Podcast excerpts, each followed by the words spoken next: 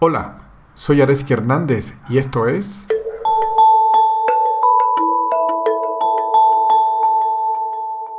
¿Qué es la vía directa a la paz y felicidad permanente? Me han preguntado cuál es la, el origen de la tradición de esto que estamos haciendo aquí en yoga meditación. ¿A qué le estamos llamando yoga meditación? El origen de lo que estamos haciendo aquí y que brevemente llamamos como yoga meditación es Advaita Vedanta. Es una tradición de hace más de 3.000 años. Advaita específicamente habla sobre el final de los Vedas. Los Vedas son unos libros de una tradición espiritual originaria de la India que habla sobre muchas cosas. Advaita específicamente Advaita Vedanta significa el final de los Vedas y se concentra específicamente en las enseñanzas de no dualidad. Específicamente eso, donde no dualidad, la esencia de la no dualidad, es un lugar al que pretendo invitarte a recorrer conmigo ese camino poco a poco. Y la filosofía que está detrás de la no dualidad es que el mundo, el universo es un todo único dado por algo que se llama conciencia, un proceso de conciencia a partir del cual derivan su aparente existencia independiente todos los objetos del mundo, todos los animales del mundo y todas las personas del mundo. Normalmente vivimos pensando que yo soy una persona separada del resto. Y lo que invita estos conceptos de no dualidad es a recorrer un camino hacia la unidad, hacia comprender racionalmente, pero lo que es más importante, percibir en el cuerpo que no hay separación alguna entre eso que crees que eres, que usualmente es mente-cuerpo, separado del mundo, no hay ninguna separación entre eso que eres y el resto de las personas del planeta, el resto de los animales y el resto de las cosas. Claro, así dicho parece muy sencillo y difícil quizás de creer o no, pero hay un camino que recorrer de práctica a través de combinar discusión racional y prácticas de meditación en el cuerpo. Ahora bien, hubo un pequeño desvío a lo largo de estos 3.000 años respecto a estas enseñanzas. Hay algo que se llama la vía directa, la vía directa, que es lo que practicamos aquí, es sencillamente recorrer este camino a la no dualidad, quitando todas estas palabras culturales que fundamentalmente son de la India de hace 3.000 años, y eliminando todas estas palabras del sánscrito y todas estas referencias culturales a una cultura que ya no tenemos, para evitar confusiones, para hacer esta enseñanza mucho más cercana.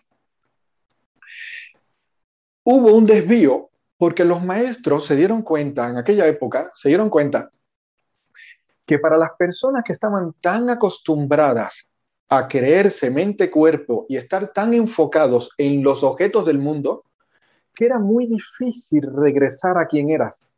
Es muy difícil regresar a la experiencia de ti mismo.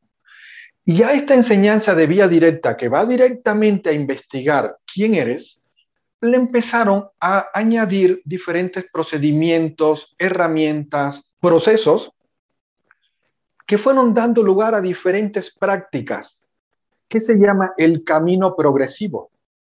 Ese camino progresivo se enfoca en unas prácticas como calmar la mente, calmar el cuerpo, prácticas de yoga, asanas, prácticas de pranayama, precisamente para poder preparar el cuerpo, para poder prepararnos a este viaje hacia nosotros.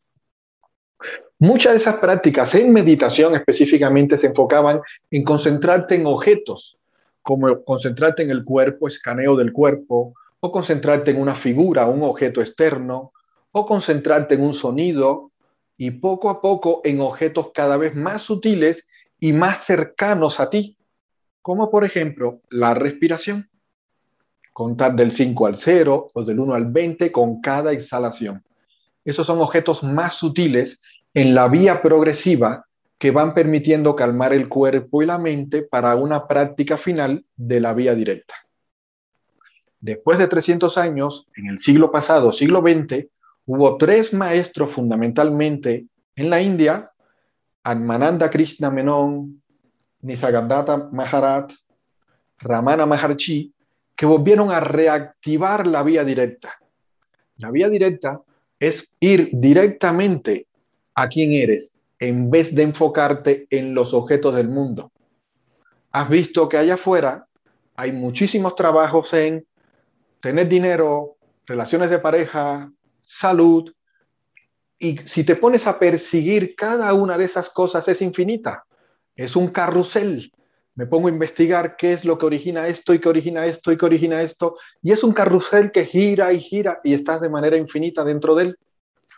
Estos maestros retomaron la vía directa de, en vez de enfocarte en los objetos del mundo, los objetos de la experiencia, aquellos que percibes, que no solo incluyen los objetos del mundo, sino incluyen el cuerpo, porque el cuerpo es percibido a través de las sensaciones, e incluyen la mente, porque la mente, donde hay pensamientos e imágenes mentales, también son percibidos. Y retomaron la vía directa de ir directamente a qué o quién es aquello que percibe. ¿De acuerdo? Porque ellos consideraron que después de mucho trabajo en la vía progresiva, la sociedad está preparada para ir de nuevo a la vía directa. Entonces, es una tradición de la Vaita Vedanta con algunas prácticas del Tantra, específicamente el, el tantrismo de Cachemira, no dual, y esa parte es la que fundamentalmente va a dirigir los experimentos de experiencia que hacemos con el cuerpo. Esto que hacemos de cómo se siente esto, qué sientes con lo otro, porque aquí se considera que lo fundamental es la, es la experiencia directa.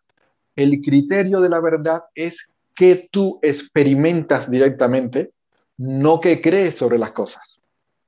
Y para resumir, ¿qué cosa es la experiencia directa? La experiencia directa en este contexto es la conciencia en actividad.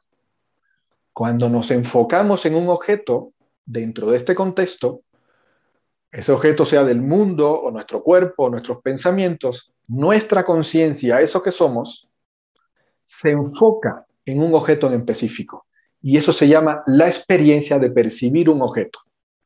Cuando nuestra percepción se relaja, regresamos a lo que somos, que es presencia consciente, sin movimiento, tranquila. Y el objetivo de la vía directa consta de dos pasos. Y el primero de ellos es darte cuenta de que eres eso, racionalmente y en el cuerpo, que no eres cuerpo-mente separado del mundo, sino eres presencia consciente. No solo racionalmente, sino experimentarlo en el cuerpo. Pero no basta con eso, eso no es la iluminación. Iluminación es no solamente darte cuenta, sino comprender y vivir cuáles son las cualidades de esa presencia consciente, que es abundancia, completitud, luminosidad, transparencia. El camino requiere poco a poco que yo te vaya llevando a través de discusiones racionales y prácticas de meditación en ese camino a descubrir qué es eso que eres y cuáles son sus cualidades. Y después regresar al mundo con ese nuevo entendimiento. Eso significa realinear cómo percibes, cómo sientes, cuáles son tus emociones y cómo piensas con ese nuevo entendimiento. Entonces, eso es lo que estamos haciendo aquí, una práctica basado en la discusión racional, basado en lo que sientes, en la experiencia. Eso se llama razonamiento, alto razonamiento, basado en lo que es el criterio de la verdad, la experiencia, no lo, lo que creemos de las cosas. Y hasta aquí este episodio. Nos encontramos en el siguiente.